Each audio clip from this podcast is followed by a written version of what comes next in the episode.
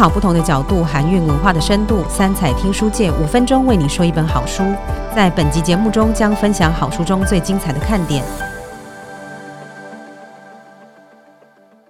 今天要为大家推荐的作品是首本以华人视角探讨 IFS 的心理学专书《拥抱你的内在家庭》，运用 IFS 重新爱你的内在人格，疗愈过去受的伤。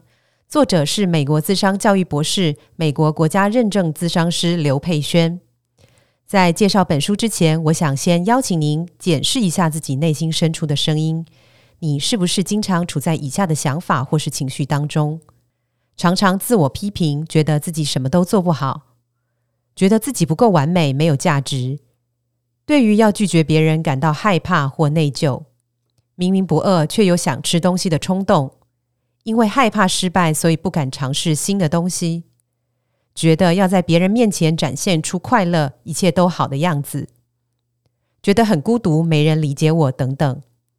如果你经历过这些想法，或是正处于这些情绪中，那么《拥抱你的内在家庭》这本书将非常适合你阅读。那什么是内在家庭呢？内在家庭系统英文全名是 Internal Family Systems，简称为 IFS。是欧美心理学界正蔚为风潮的一套革命性心理疗法，数十年来帮助过无数人们从情绪低谷与创伤中复原起来，并有效戒除各种成瘾行为，例如酗酒、性爱成瘾、暴饮暴食等。为什么 IFS 在国外如此备受推崇？因为过往主流心理学认为，各种负面情绪，像焦虑、忧郁、恐惧、愤怒等，是病态且有害身心健康的。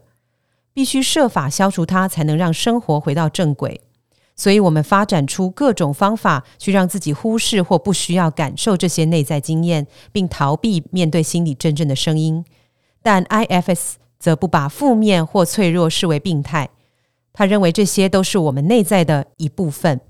就像家庭是由许多不同成员组合的一样，你的内心有的部分像是严格的爸爸，有的部分像是温柔的妈妈。有的部分则像是脆弱的小孩，而这些部分也可说是我们的内在人格。它存在于我们内心，分为管理员、救火员，还有被放逐者。在成长过程中，经历了许多事件后，承担了你生命中不同的记忆与情绪，并在事件发生跳出来保护你。我们想象一个画面会更好理解，就像电影《脑筋急转弯》那样，小女孩脑中的不同情绪。乐乐、悠悠、怒怒等会在主控台掌控它，而管理员、救火员也会去占据主控台，影响着我们的生活。管理员会以正面的方式监督我们，确保计划完美，让你活出别人期待的样子。救火员则是在你内在伤痛被触发时，赶紧跳出来，试图做出灭火的动作。例如，你会用暴饮暴食或是酗酒来逃避痛苦。那被放逐者呢？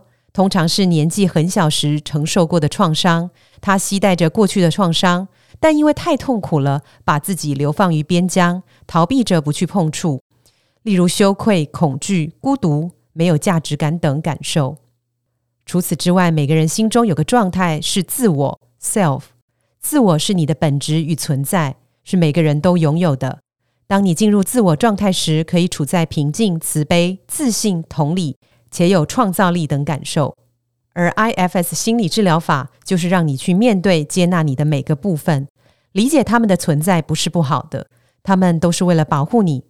好的、坏的每个部分都是重要的，让自我状态可以像乐团总指挥那样，在主控台上拥抱自己，并用自信、平静的状态面对生活的各种挑战。本书作者刘佩轩撰写了许多故事案例，用容易理解、深入浅出的方式，带领你一步一步了解如何运用 IFS 来疗愈创伤，并有探索内在的练习，尊重、接纳、爱护自己所有的部分，我们才能真正疗愈过去受的伤，找回自己是谁，继续成长与前进。无论你正面临任何人生困境或情绪低潮，都推荐你阅读《拥抱你的内在家庭》。以上内容由本书编辑郑维轩撰文。如果你喜欢本集分享的好书，可以在节目资讯栏中了解更多相关内容。